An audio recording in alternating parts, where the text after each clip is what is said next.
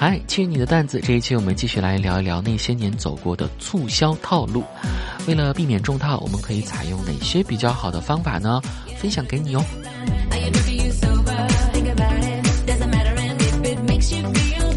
一忠言逆耳法。要说在网上冲浪的时候，哪种人最不招人待见？很多人答案无疑就是杠精了。这些人以键盘为武器，穿梭在网络各处。无论你说的多么小心翼翼，他们总能另辟蹊径的找到抬杠的角度。但是有时候啊，当你热血上头的时候，也许正需要一些毒舌的杠精，用最冷酷直白的话语泼上一盆冷水，狠狠的打击一下你的购物热情啊！所以说，建议大家在下单之前多询问一下网友的意见，也许呢，你就会很快的冷静下来。你以为买了运动器材就能治愈懒癌了吗？你以为买了厨具你就会下厨了吗？你以为你囤的东西真的有用吗？面对这些过来人的灵魂拷问，相信没有人的膝盖能够不中上几箭的。还有，在当你被商家的效果图迷得神魂颠倒的时候，杠精总会冒出来花式诛心啊，用各种讽刺来点醒你，你不配。让人忍不住感叹，这一双双三十六度的手竟然能打出如此冰冷的句子。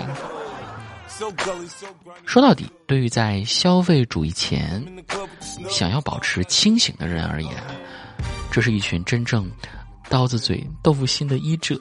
委婉劝诫如果不起作用的话，唯有沉疴下猛药才能够及时止损啊。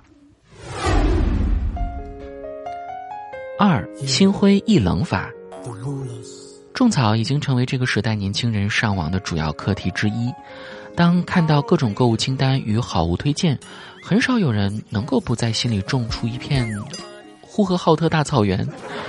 然而，想象很丰满，现实却往往很骨感。生活往往会在你试穿的那一刻给予暴击哦。告诉你买家秀与卖家秀的差距到底有多离谱。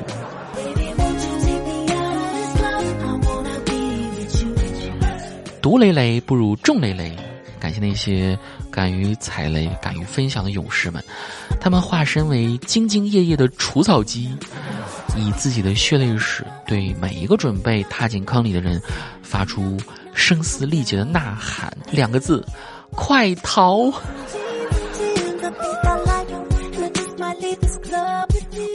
如果说他们的文字不够直观的话，那他们就直接上图片，务必要让人瞬间下头，达到一人踩雷，全家拔草的效果啊！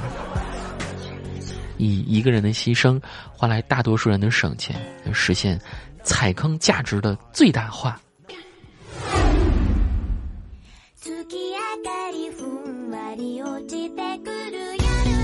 三等效替代法。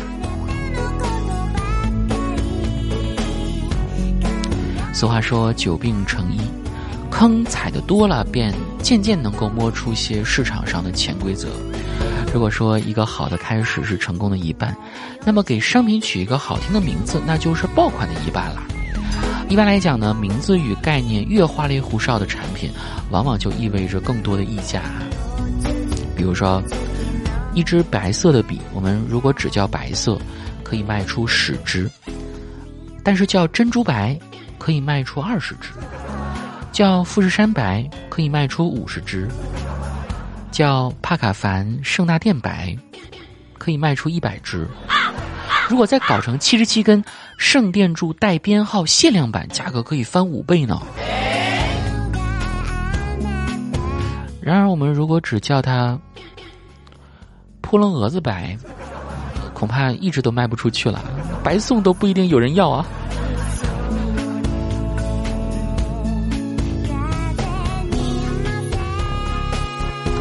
所以说，在这个平替盛行的年代，在不得不购入必需品的时候，你不妨也可以找一找他们的平替，来换一个关键词搜索一下，你可能就会发现有那么一些相同功能的产品啊，但是他们的价格竟然有如此的天差地别。一般来讲呢，一件物品如果要冠以什么时尚啊、潮流啊、精致的这些标签之后，它的身价往往就会翻了又翻，不禁让人们产生疑问：我究竟是在为商品买单呢，还是在给他们身上的附加价值买单呢？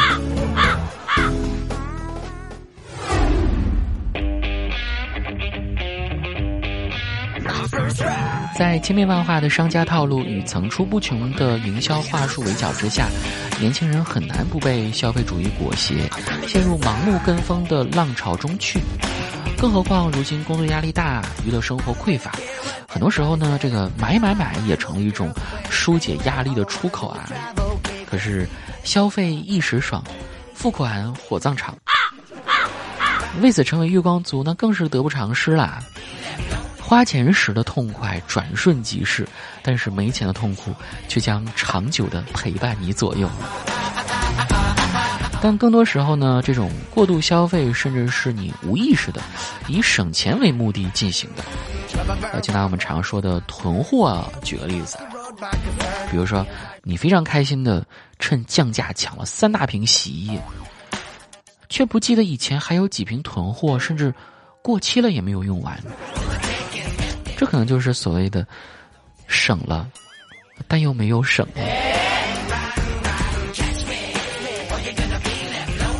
理性消费不仅需要减少闲置品的支出，同时也要减少一些购买过量必需品带来的浪费，节省掉不必要的开销。相信大家都会有这种感觉，就是你的储蓄增多呢，金钱带来的安全感也会增加。买东西的开支就减少了，从而就能形成一个理性消费、健康攒钱的良性循环。而我们上网购物本来就是为了省钱和方便来着嘛。但现在纵观，不管什么节啊，都好像成了情侣秀恩爱的日子。看了太多秀礼物、秀红包的老套形式，是时候我们也要回归初心啦。在这个双十一，找回一下。单身贵族的地位啊，单身人、单身魂、单身都是人上人。我们要偷偷单身，今后才好拆散他人。